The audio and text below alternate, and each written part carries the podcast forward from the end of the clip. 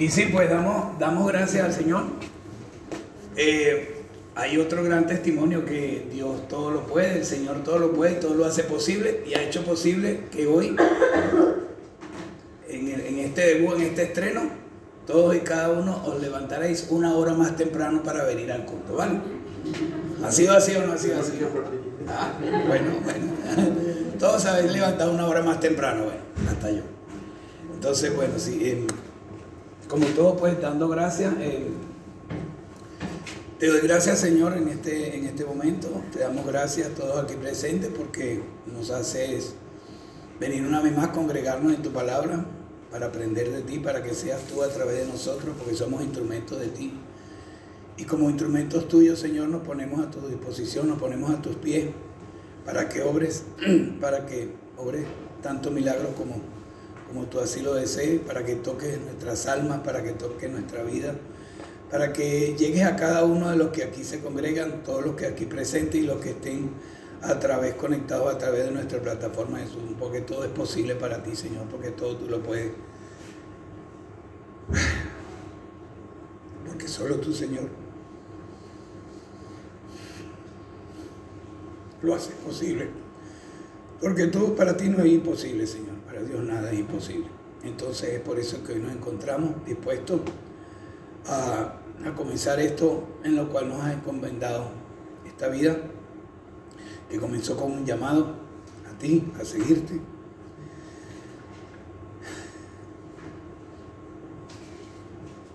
Aprender de ti. A ser tu discípulo. A ser tu discípulo y y sí, también a ser un apóstol en ti, a llevar el mensaje, a cumplir la misión que nos han encomendado. Y lo hago por la plena confianza en ti, Señor, porque solo sé que a través de ti puedo, todo lo puedo, porque ya me lo has demostrado, que me has hecho entender, que solo tú nos das la fuerza para seguir adelante en esta vida. Entonces, por todo, te doy gracias, Señor, en nombre de nuestro Señor Jesucristo. Amén. Amén. Amén. Pues sí, es la forma. Ya ha pasado por aquí. Ya, ha venido el cañón. Bueno, yo espero que el Señor me deje predicar, porque si cabe, Señor, tengo una prédica, así que, que vamos, gracias, gracias. Eh, bueno, nos corresponde hoy, continuando con nuestra lectura, luego de la esa predica tan maravillosa que tuvimos la semana pasada con el hermano Marcelo, que nos, habló en, en, el, libro, en el Evangelio de, de Marcos. ¿verdad? Hoy nos corresponde, siguiendo en el capítulo 3 del Evangelio de Marcos, hoy veremos eh, del versículo 13 al 19 decía el 21, pero no vemos por qué meternos un poco más allá de lo que, lo que en concreto nos corresponde y es la palabra que nos quiere, eh, nos quiere transmitir nuestro, nuestro Señor hoy. Y para ello, eh, voy a pedirle, Paco, acompáñame por favor. Vamos, léeme ahí, vamos a, vamos a leer en Marcos 3, del 13 al 19, por favor.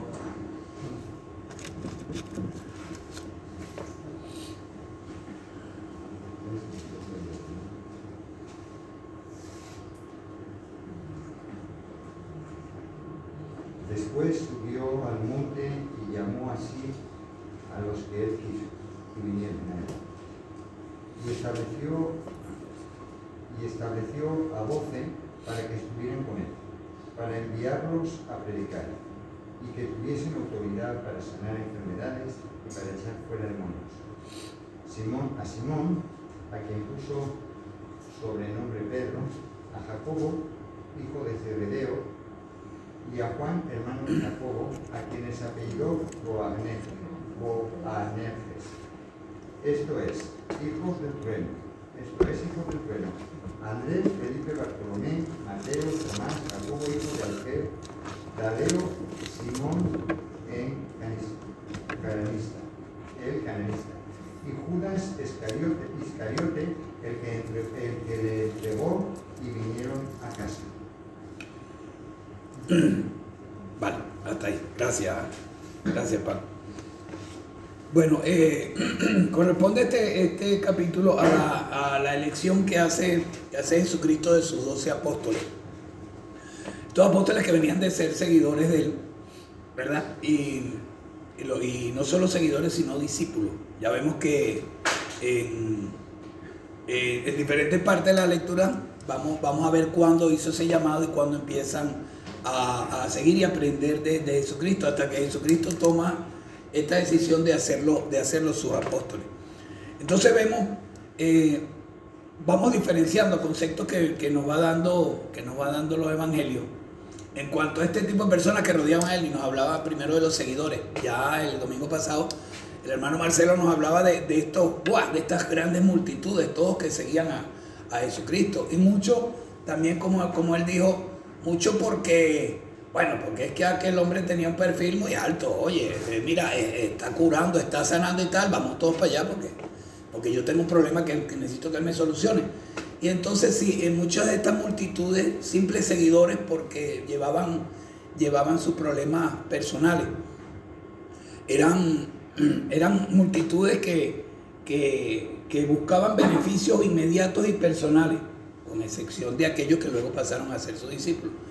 Y aquí podemos identificarnos mucho, yo mismo el primero, puedo decir que sí, que en primer momento, el día en que yo acudo a la iglesia, en que acudo al Señor es porque tengo un problema, tengo un gran problema que quiero solucionar.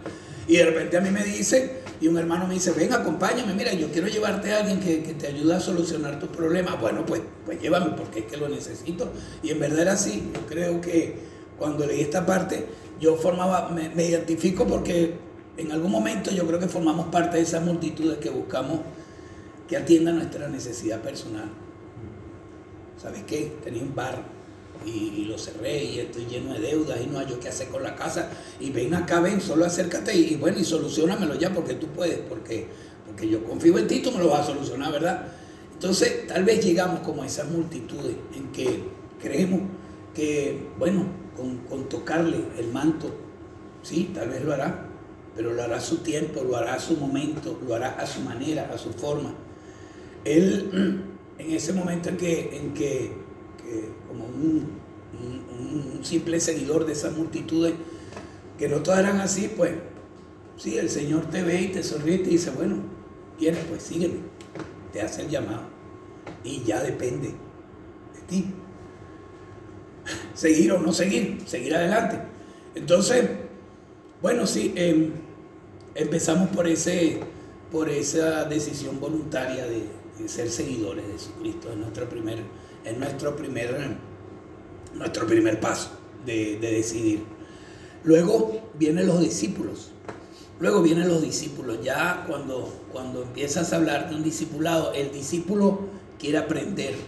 El discípulo va a aprender, va, va a ver las enseñanzas. Y sí, dentro de esa multitud era un discípulo, porque muchos no iban por esa, por esa necesidad personal, no necesariamente. También otros querían aprender de, aprender de él, porque, porque les daba sabiduría, porque les hablaba con la palabra, les hablaba con la verdad. Obviamente era la, era la, la palabra de Dios, hablaba con poder, hablaba con sabiduría, conocía las escrituras y entonces hasta los que pensaban que sabían mucho, pues también aprendían de él. Entonces ahí pasamos a ser, a ser sus, sus discípulos. Dice que ya la palabra, la misma palabra discípulo, esa viene del latín discípulos, o estudiantes o pupilos. Dice, Jesucristo, eh, en este caso, a estos apóstoles, apóstoles primero los escogió, los escogió para que fueran sus discípulos.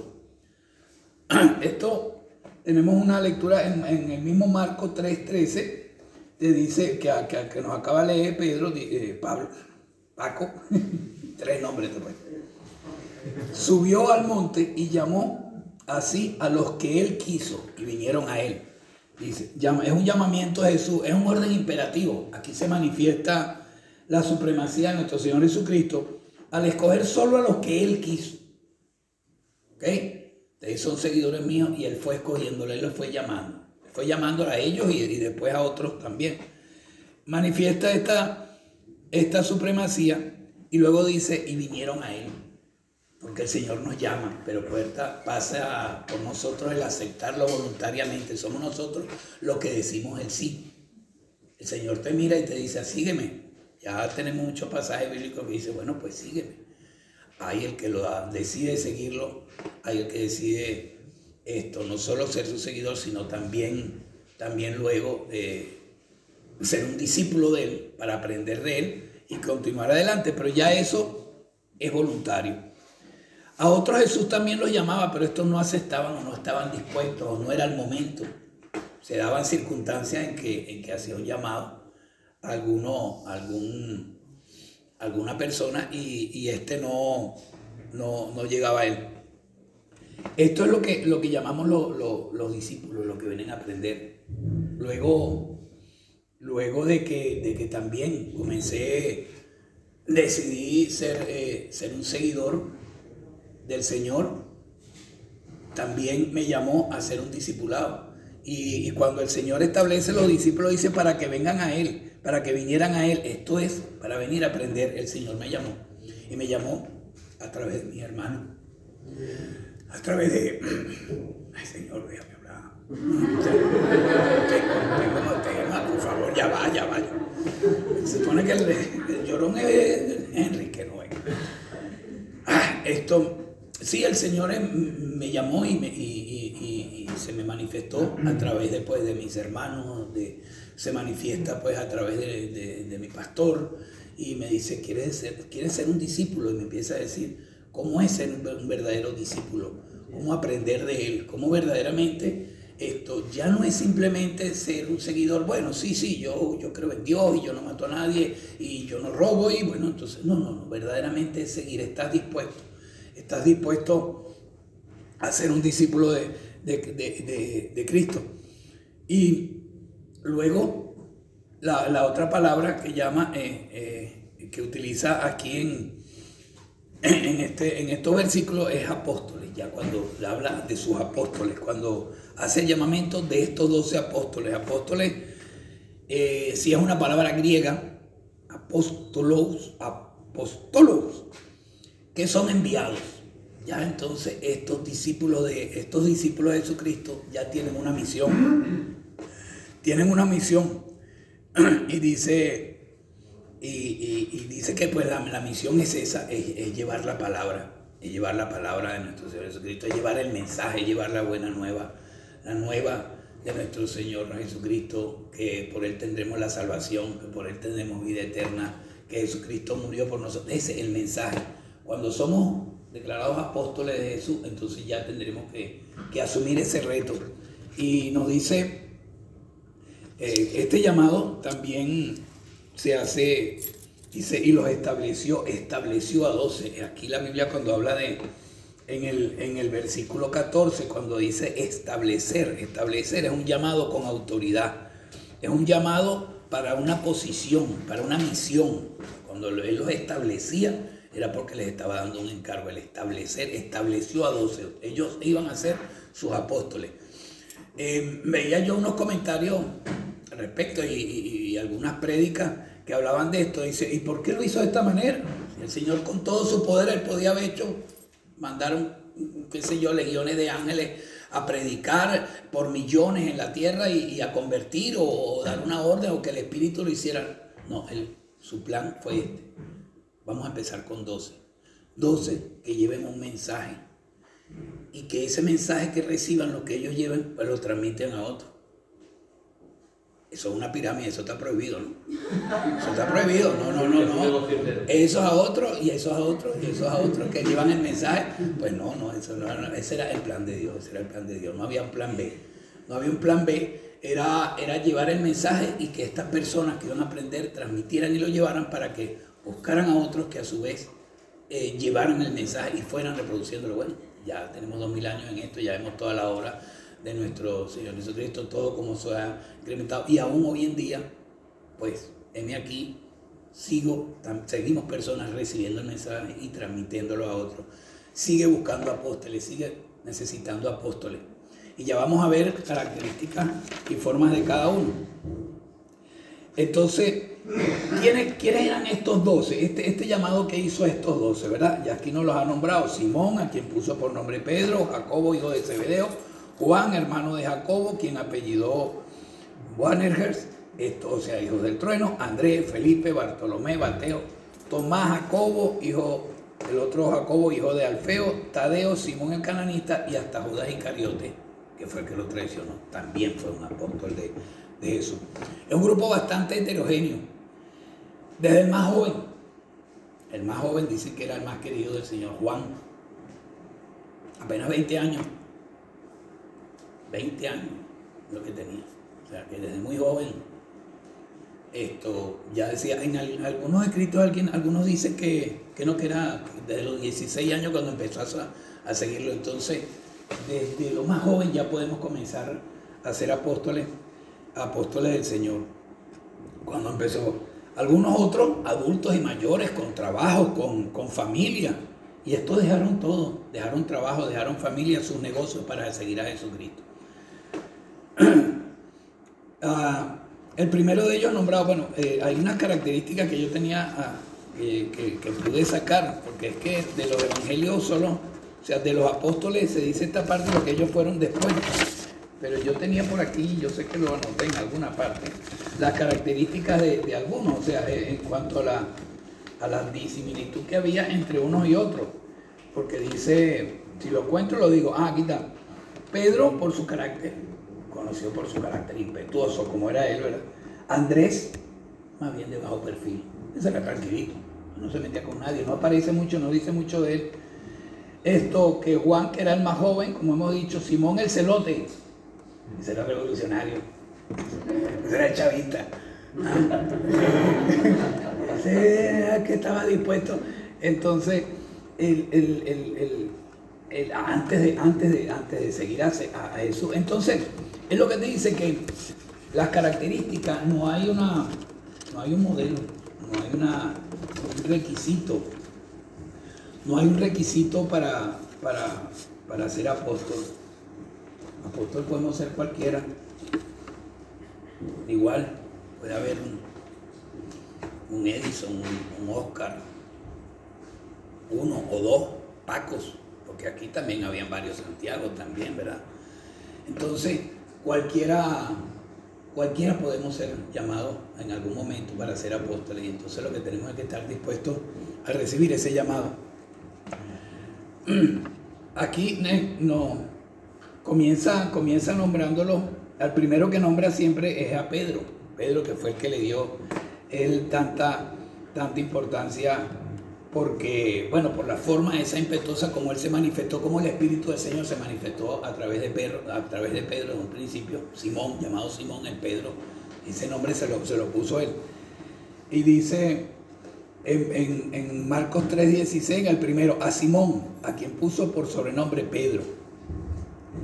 Simón era hermano de Andrés, hijo de Jonás, pescador también del mar de Galilea. Apenas recibió el llamado de de Jesucristo dejó su casa para seguir a, para seguir a Jesús. Eh, ahí, este Marco 16. El, ese carácter, ese deja su casa para, para, seguir a, Jesús. Pedro, esa forma que tenía de, ser, de, de, reconocer en primer lugar, primero, en el, en, la, en, el, en el, mar de Galilea cuando Jesús lo, lo, ve por primera vez y le dice que eche las redes y, puede conseguir pescado. El primero se confiesa ante Jesucristo, le reconoce su autoridad y le dice, Señor, aléjate de mí, yo soy un pecador. bueno, no te preocupes, ya, ya te enseñaré a ser pescador de hombres. Por otro lado, en otra oportunidad manifiesta todo, toda la confianza y todo, y todo el, eh, amor hacia, Jesucristo cuando le dice, es que yo te seguiré yo siempre estaré contigo. Y no, pero cálmate, que ya me vas a negar tres veces antes que cante el gallo. Entonces era, sí, sí, era, era un ser humano como nosotros, era tan débil, tan fuerte a veces, pero tan débil como cualquiera, porque todos podemos ser un Pedro, todos en algún momento podemos llegar a ser un Pedro. Pero por eso es que Jesucristo lo fortaleció y le dijo, tú eres roca, y sobre ti edificaré mi iglesia y serás llamado Pedro Pedro, o sea, de Petrio, de, de, roca. Eh, luego viene Juan, que es también de los primeros discípulos. Juan eh, tiene un llamado, eh, es, de, carácter también, también impetuoso. Aquí él está en Marcos 10, 16 al 19 bueno, él escoge a, Pedro y luego empieza a llamar, empieza a llamar a los demás. Ya va, porque yo tengo aquí a Juan. Vamos a ver, perdón.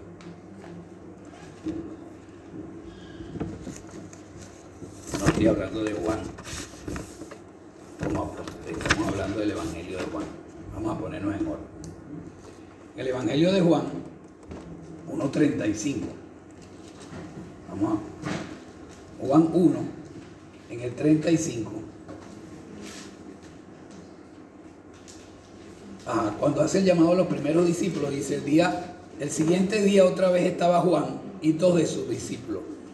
Y mirando a Jesús que andaban por allí, dijo, he aquí el Cordero de Dios. Y oyeron hablar los dos discípulos y siguieron a Jesús. ¿Verdad? Esto en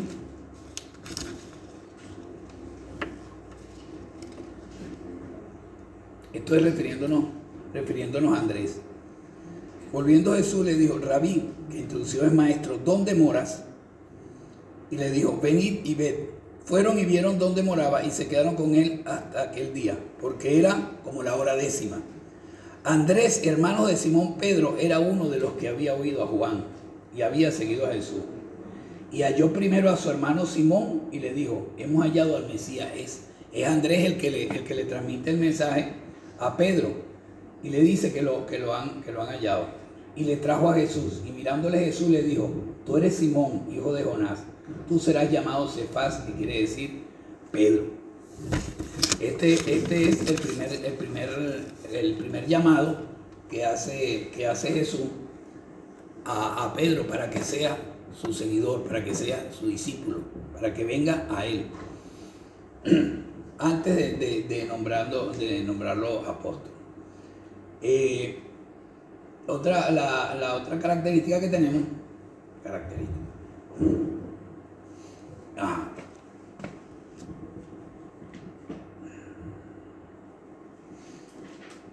La confesión de Pedro fue en Marco, en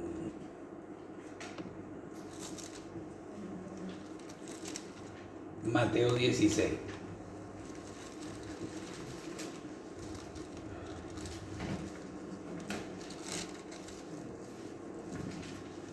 Mateo 16 del 16 al 19.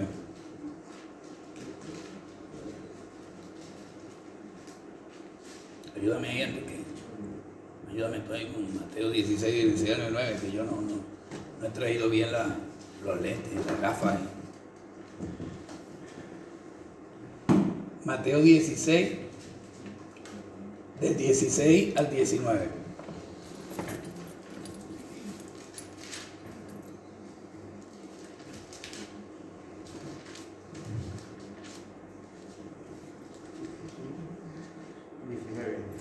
del 16, Mateo 16, del 16 al 19. Respondiendo Simón Pedro dijo, tú eres el Cristo, el Hijo de Dios viviente. Entonces le respondió Jesús, bienaventurados, eh, bienaventurado eres, Simón, hijo de Jonás, porque no te lo revelo carne ni sangre, sino mi Padre que está en los cielos. Y yo también te digo que tú eres Pedro, y sobre esta roca edificaré mi iglesia y las puertas del Hades no prevalecerá contra ella. Y a ti te daré las llaves del reino de los cielos, y todo lo que atares en la tierra será atado en los cielos, y todo lo que desatares en la tierra serás desatado en los cielos. Amén. Hasta ahí. Amén. Bueno, ese, ese, esa es la confianza, esa es la, eh, el poder que le fue otorgado a Pedro en ese momento, la confianza que le da, porque Jesucristo reconoce que esa expresión, ese reconocimiento que hace, que hace Pedro no es porque él, eso no viene de la carne, eso viene del Espíritu, eso viene por el mandato del Señor que le ha dicho, que le ha hecho confesarlo. Entonces le da esa supremacía a Pedro. Tú eres Simón, serás llamado Pedro y sobre esta piedra edificaré mi iglesia. Eh, murió crucificado cabeza abajo. Hay, hay otra característica de los apóstoles, casi todos, casi todos, todos fueron martirizados, todos murieron por, por causa del Evangelio. Él murió eh, crucificado cabeza abajo porque no se sintió digno de, de morir igual como había muerto nuestro Señor Jesucristo en la cruz. Entonces eh, lo crucificaron de esta manera por órdenes del emperador Nerón. Luego en, tenemos Marcos 3:17 continuando, continuando con, nuestro Evangelio. ¿verdad? El, es, el, el otro nombramiento. 17 llama a, a Jacobo, hijo de Zebedeo. ¿verdad? Jacobo también llamado Santiago. Esto, Jacobo, hijo de Zebedeo, y a Juan, hermano de Jacobo, ¿verdad? Ambos hermanos. Quienes apellidó Wannerer. Esta, esta traducción la pone Marcos aquí en el Evangelio y hay quien comenta que eso es un, detalle que tuvo Marcos con los gentiles, de poner la, traducción, decirle, bueno, y eso significa otra cosa, creo que esa traducción solo la pone, solo la pone Marcos. Entonces, eh, traducido es hijos del trueno. ¿Por qué los llamaba hijos del trueno? Porque estos también jóvenes también eran, eran impetuosos en su forma, en su forma de, ser. Y ya los conocía, dice, por sus temperamentos y fuerte carácter. Aquí tenemos una, reseña en, en Marcos 9.38.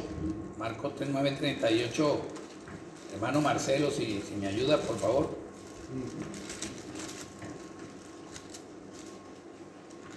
9.38.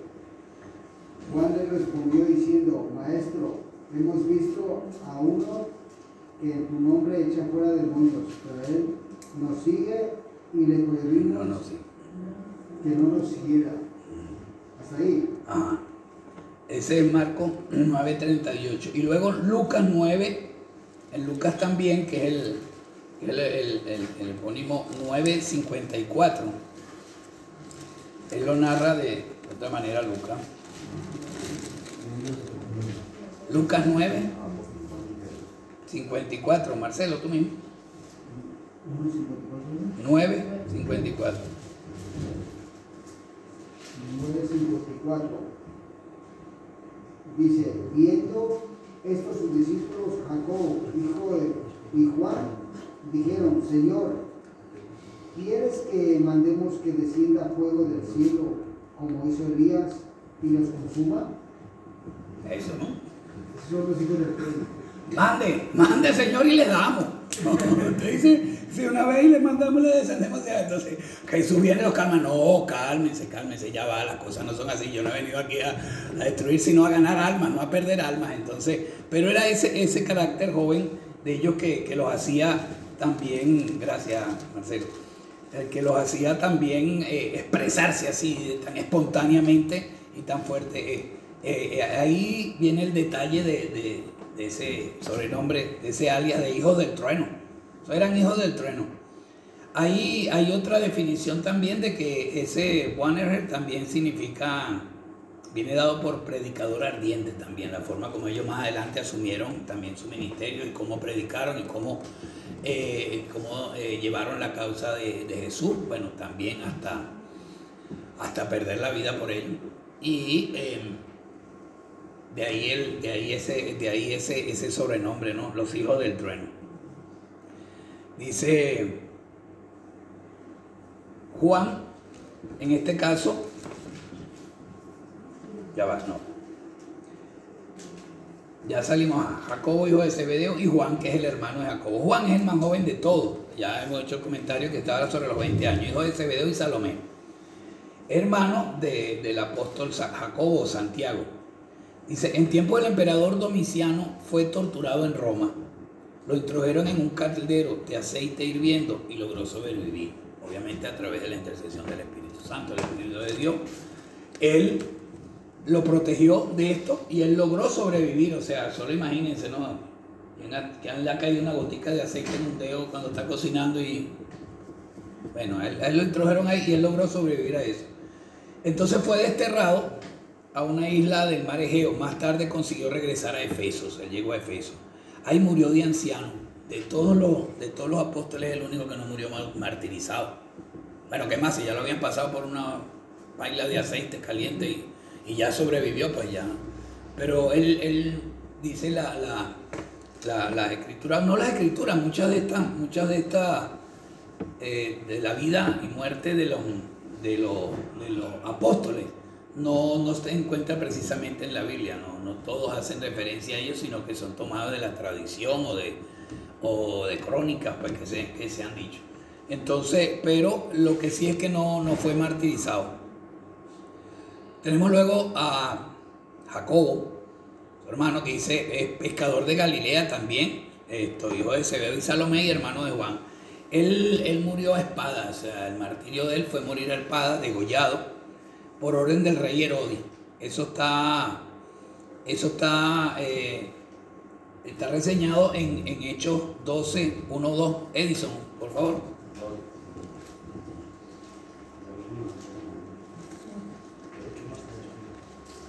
Hechos 1.12, ¿no? Ah. Hechos 12, 1.2. 1.2. Ah, Hechos, Hechos 12. Hechos 12. Y ese acento viene. Hechos 12, 1 y 2. En aquel mismo tiempo, el rey Herodes echó mano a algunos de, de la iglesia para maltratarles y mató a espada a Jacobo, hermano de Juan. El hermano de Juan.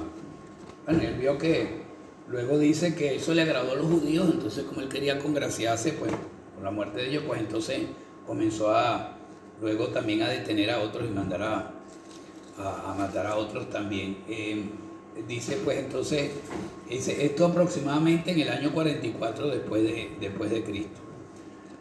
Luego, siguiendo en el mismo Marcos 3, eh, 3, pero el 3.18 nos habla de Andrés. Andrés, hijo de Jonás, fue primero seguidor de Juan el Bautista y después de Jesús, a quien le presentó a su hermano Pedro, a Simón. Según la tradición, también fue crucificado en una, en, una cruz en forma de X.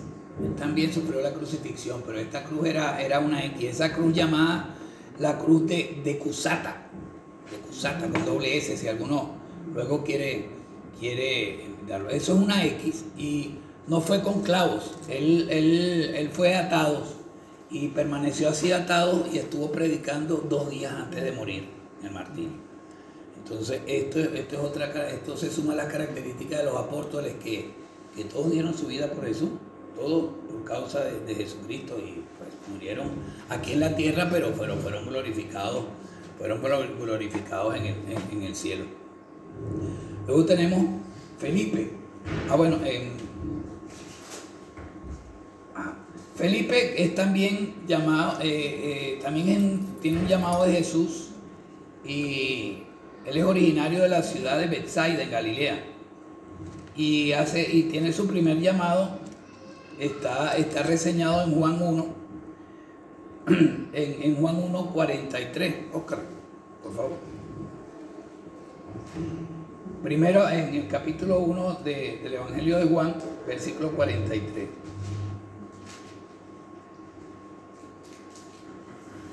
Bueno, pueden leer 43 y 44. El siguiente día quiso Jesús ir a Galilea y halló a Felipe y le dijo, sígueme. ¿Sigo? Sí. Ya me dirás qué vale. No, no, el 44 ese. Y Felipe era de Bethsaida, la ciudad de Andrés y Pedro. Y de Pedro, sí, compartían, gracias, gracias, compartían eso. Él le hace el llamado, eso, eso que decimos. El Señor nos mira y nos dice, sígueme, como nos ha dicho más de uno de nosotros, o como en cualquier momento, cualquier oportunidad, puede decirnos, sígueme. Queda la decisión voluntaria, ¿lo seguimos o no lo seguimos? ¿Seguimos siendo o continuamos como simples seguidores o luego también somos sus discípulos y aprendemos de Él y asumimos todo lo que quisiéramos a, a asumir de, Él y aprender para llegar a ser como Él, que es lo más importante, y convertirnos también en sus apóstoles. Eh, Felipe murió crucificado en Turquía, según, seguramente, según también la, la, las tradiciones, que fue donde él luego se, se dedicó a predicar. Luego viene Bartolomé, aquí lo llaman Bartolomé, también llamado Natanael, ¿verdad? Él en el mismo Juan, Juan 1, Juan 1 que acabas de leer, pero en el versículo 45, ¿verdad? Santi. Evangelio de Juan, capítulo 1, versículo 45. Dice Felipe. Del 45 al 51, bueno. Dice, Felipe halló a Natanael y le dijo, hemos hallado a aquel de quien escribió Moisés en la ley, así como los profetas, a Jesús, el hijo de José de Nazaret. Natanael le dijo, ¿de Nazaret puede salir algo, algo de bueno? Le dijo Felipe, ven y ve. Cuando Jesús vio a Natanael que se, que se le acercaba, dijo, dijo de él, he aquí un verdadero israelita, en quien no hay engaño. Le dijo Natanael, ¿de dónde me conoces? Respondió Jesús y le dijo, antes que Felipe te llamara, cuando estabas debajo de la higuera, te vi. Respondió Natanael y le dijo, Rabí, tú eres el Hijo de Dios, tú eres el Rey de Israel. Respondió Jesús y le dijo, ¿por qué te dije, te vi debajo de la higuera? ¿Crees? Cosas mayores que estas verás. Y le dijo, de cierto, de cierto os digo, de aquí en adelante veréis el cielo abierto, y a los ángeles de Dios que suben y descienden sobre el Hijo del Hombre. Bueno, aquí vemos que porque también Natanael eh, pasa a ser también uno, uno de los apóstoles escogidos escogido por Jesucristo. Ya desde este momento, desde este primer llamado, eh, ya Jesús pone sus ojos por, sobre él y le hace un llamado a ser su discípulo. Y bueno, fíjense también la forma de ser de, de, de Natanael. Él dice, él tenía sus prejuicios también. Él tenía sus prejuicios con respecto a la ciudad de Nazaret. ¿Puede salir algo bueno de Nazaret? De verdad. De ahí saldrá algo bueno. Entonces, ya Jesús dice, y Jesús, ¿qué le contesta? ¿Qué le contesta? Oye, he aquí un verdadero israelita. ¿Qué significaba eso para, para la época? ¿Qué era ser un verdadero israelita? Llama la atención y, vale la pena averiguarlo. Dice, se trata de una persona fiel, pero que tiene prejuicios. Tiene prejuicios y favoritismo, ¿verdad?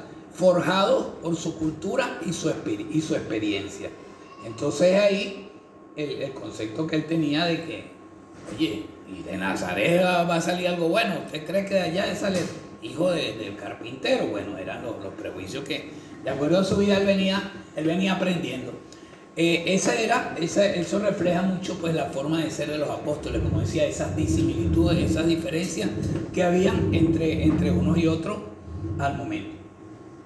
Él también murió martirizado supuestamente en la India o en Armenia donde lo despellejaron vivo y luego lo decapitaron. Todo esto dice la crónica o las eh, investigaciones que hacemos eh, con respecto a ellos, porque como digo, no están reflejados en los evangelios. Luego viene el llamado de Leví, ¿verdad? En, en, siguiendo con, con, Marcos, con Marcos 3. Eh, el,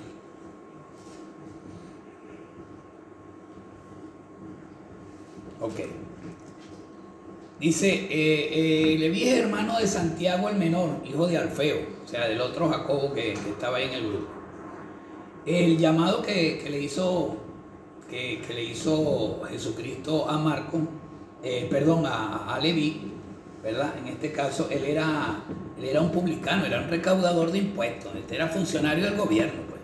Y ya nos hizo la reseña el hermano Marcelo la vez anterior de que de que cómo conseguías estos cargos. Estos cargos pagabas y de ahí sacabas tus tu ganancias.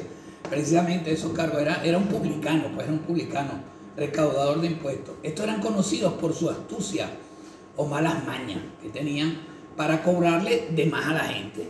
¿Ah?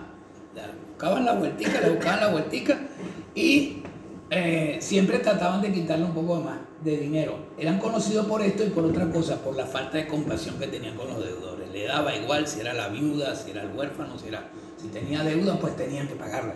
Y entonces en eso pues eran duros de corazón a la hora de, y faltos de compasión ante los deudores. Sin embargo, eh, sin embargo, Mateo inmediatamente lo, lo, dejó todo y siguió a Jesús. Y siguió a Jesús. En, en, Marcos 2, en el mismo Marcos 2, está, está cuando le hace el llamado a Marcos 2, el 13 al 14. Perdón. No, sí, yo mismo me confundí.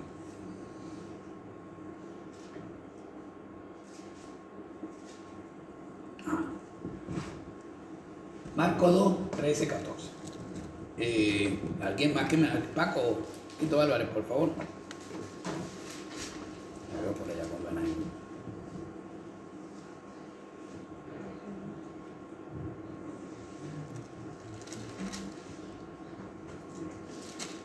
Marcos, Marcos 2, capítulo 2, versículos 13 y 14, por favor. Después volvió a salir al mar y toda la gente venía a él y les enseñaba. Y al pasar vio a Leví, hijo de Alfeo, sentado al banco de los tributos públicos y le dijo, sígueme. Y levantándose le siguió. Y hay otro llamado que hace el Señor Jesucristo, ¿verdad? A un discípulo.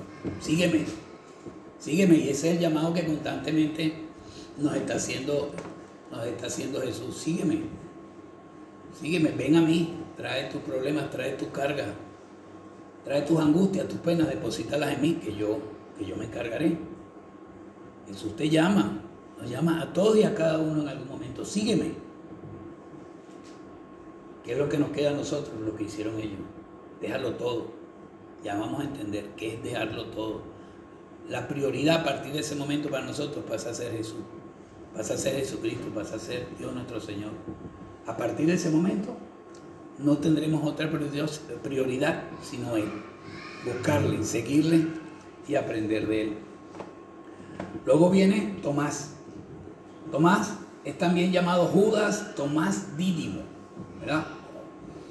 Judas, Tomás Dídimo. El significado de esta palabra es gemelo. Tomás significa gemelo en arameo. Mientras que Dídimo es gemelo en griego. Entonces, para evitar confusiones, pues le ponían los dos.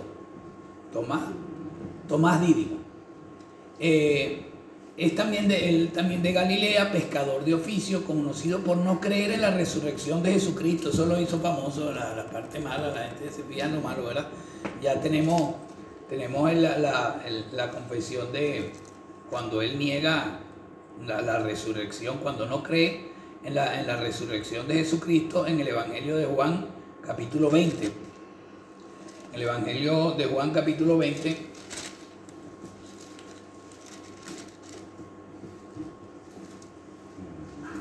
tenemos 20, del 24 al 29.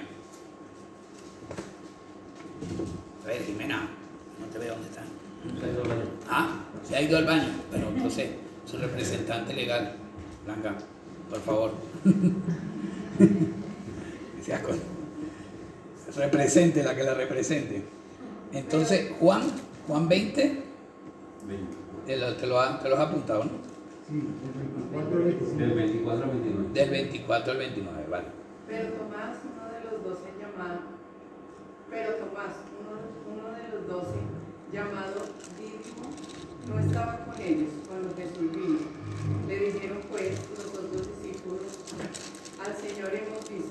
Él les dijo, si no viere en sus, en sus manos la señal de los clavos y metieron mi dedo en el lugar de los clavos y metieron mi mano en su costado, no creeré. Ocho días después estaba otra vez sus discípulos dentro y con ellos Tomás Llegó Jesús, estando las puertas cerradas, y se puso en medio y les dijo, pasa vosotros. Luego dijo a Tomás, pon aquí tu dedo y mira mis manos, y acerca tu mano y métela en mi costado, y no seas incrédulo, sino creyente. Entonces Tomás respondió y le dijo, Señor mío y Dios mío. Jesús le dijo, ¿por qué me has visto? Tomás, creíste. Bienaventurados los que no vieron y creyeron.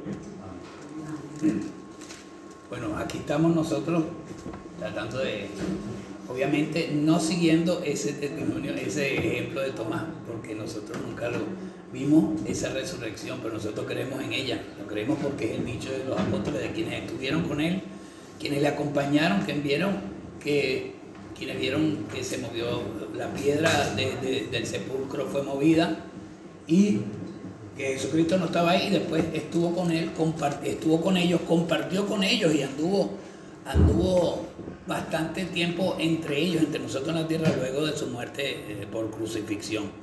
Entonces nosotros sin haberla visto, nosotros lo creemos, creemos enormemente y esa es, una, esa es la gran verdad que nos trae, que solo a través de Él, así como Jesucristo venció a la muerte, solo a través de Él nosotros por ese camino, el camino que Él nos enseña, camino de, la cruz, de cargar nuestra cruz y seguirle, podremos tener la, eh, creer en las esperanzas de, una vida eterna allá con Él reconciliado con, el, con el Señor. Luego tenemos a Jacobo, también llamado Santiago el Menor, eso para diferenciarlo, es hijo de Alfeo, también hermano de Judas Tadeo. Murió apedreado por los judíos y, y fue enterrado allí junto al templo. Este, hablando de Tomás, también murió martirizado. Él fue martirizado en Calamina, en la India, donde, donde fue, fue a hacer sus prédicas, después donde fue enviado luego de, luego de, que, comenzara su predicación. Jacobo entonces eh, fue enterrado allí junto al templo. Él murió apedrado por los, por los judíos. Eh, de, este Santiago es que se dice que, era primo de Jesús. Ah, ahí hay varias también versiones, ya que dicen que, bueno, yo he conseguido dos y, por favor me corrige, Marcelo, porque aquí dicen que era la hermana, eh, o sea, que la hermana de José, eh, eh, su madre, perdón, que era María, o sea, otra María, era hermana de José, el carpintero, pero luego hay en otra que dicen que es hermano es de, es de María o familia de, María, la madre de, Jesús. Entonces que son primos y entre ellos parece que había mucho parecido es nombrado, a él lo nombran en, todos los, en todos los, evangelios. En Mateo 10.3, Marcos, 4, este, Marcos 3.18, Lucas 6.15 y en Hechos 1.13. Siempre es nombrado, pero en ningún otro pasaje ya del Evangelio se le nombra a él o a su familia. Solo pues en el momento en que fue llamado y en que participó también de, de la resurrección del Señor y luego no le hacen no le hacen otro, otro nombramiento. Eh, luego viene eh, Judas, Judas Tadeo. Judas eh, es una palabra hebrea, significa alabanzas sean dadas a Dios. Tadeo quiere decir, por otra parte, valiente para proclamar su fe. Era hermano de Santiago el Menor, que era hijo de Alfeo. Él, su, su muerte, su martirio fue, fue decapitado con un hacha a través de un hacha. También sufrió de, martirio. Luego hablan de Simón el cananista. Esta, esta forma de ponerle en el mismo evangelio el, apodo es para, para diferenciarlo de Simón Pedro, ¿verdad? Cananista o el celote. Para diferenciarlo de Pedro, de Pedro. Él es de Canaán de Galilea. Ajá, ¿y por qué le llamaban el celote? Celote era una secta, una secta, esa sí era una secta, secta ultranacionalista, no religiosa, cuidadores y conservadores de las tradiciones hebreas y luchaban por la liberación de Israel de la dominación romana. Otro revolucionario. ¿ah? Y tal hombre, este era otro que también, eh, esto era quemando caucho y trancando vías y cosas de esas, ¿verdad? Defendiendo los derechos. Bueno, eh, eh, ahí había de todo que es ahí la, la, importancia cuando vemos la vida de cada uno, qué diferente eran unos de, otros. Antes del llamado de, antes de seguir a Jesucristo, cada uno llevaba una vida completamente eh, a, su manera y a su, a su vida. Entonces, eh, estos luchaban por la liberación de, de Israel de la dominación romana. También sufrió su martirio. El martirio, el martirio de Simón el Cananista, también llamado el celote, es que él murió supuestamente cortado con una sierra a los 120 años de edad. Obviamente esa sierra no era eléctrica, ni, de motor tampoco. Entonces, él dice que fue cortado por la mitad. No sé en qué forma. Y eh, otro sostiene que murió en un incendio en, en Armenia o crucificado hay versiones, hay versiones, pero sí la que más se oye es que el martirio de él fue aserrado, fue cortado con sierra, fue aserrado. Luego, Alguien, alguien me comentó, a ese ni lo nombre. Ah. Judas Iscariote, el que lo entregó. Así mismo viene reseñado, viene reseñado en, en, en, en Marcos 3, en Marcos 3, 19. Judas Iscariote, el que lo entregó. Eh, claro, eh, todos vemos a, en Judas al traidor, al traidor de Jesucristo. Pero la, ¿cuál es la, importancia que él tiene primero? Él fue llamado por Jesucristo también. Él fue un seguidor y también fue un apóstol. Él participó de la aprendizaje del Señor. Aún, es que el Señor no sabía lo que él iba a hacer, pues claro que lo sabía. Y se lo dijo en la cena. Y entre ustedes está uno que me va a entregar. Pero tranquilo, pero aquí está, forma parte. Fueron 12 apóstoles. Y él mismo también escogió a. Eh, y eh, uno, uno se pregunta, entonces, ¿para qué? ¿Para qué lo escogió? ¿O por qué no obró el Espíritu sobre él y le quitó esa idea de entregar al Señor? Porque es que todo, él ya tenía, ya tenía sus mañas con el dinero, era administrador. Creo que Juan en algún, parte de su evangelio hace un comentario de la administración de él, de los fondos pues de, de- la iglesia, y no muy buena por cierto. Entonces él era así, y, y así lo necesitaba el Señor.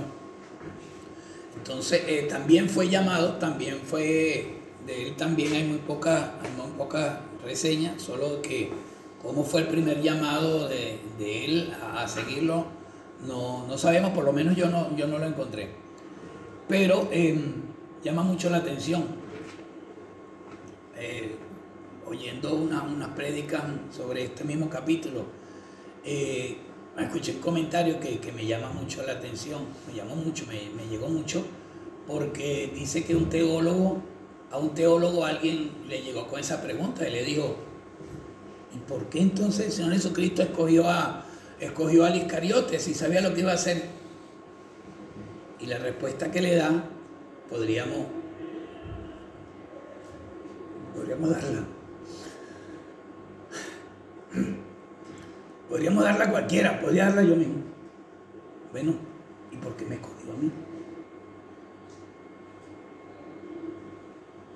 ¿Habré yo traicionado, habré yo entregado en algún momento al Señor? ¿Estoy libre de eso? No estoy libre. Ninguno. Entonces, si el Señor Jesucristo pudo haber escogido a alguien como Judas el Iscariote, gracias a eso a lo es que hoy en día me ha escogido a mí, yo siento que me ha llamado a mí también. Yo el primero. Yo el primero que pudo haberle, no sé, traicionado. ¿Cuántas veces? ¿Verdad? Ese, ese haber escogido de esa, de esa gran variedad de personas, gracias a eso también es que puede escogerme a mí o a ti, a ti, a cualquiera. Puede hacer en algún mo- momento el llamado a ser su discípulo y a ser su apóstol. Hoy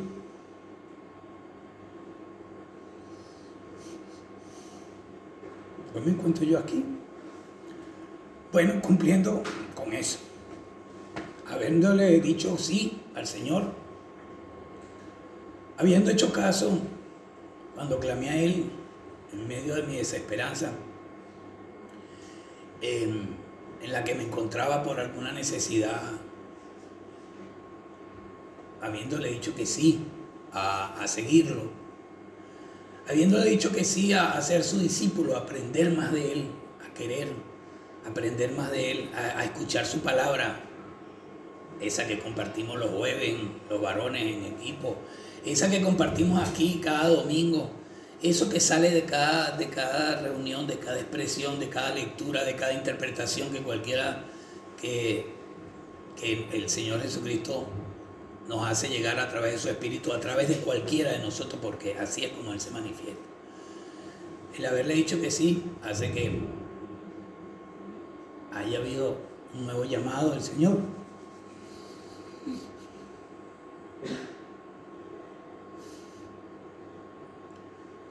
Habiéndome reconocido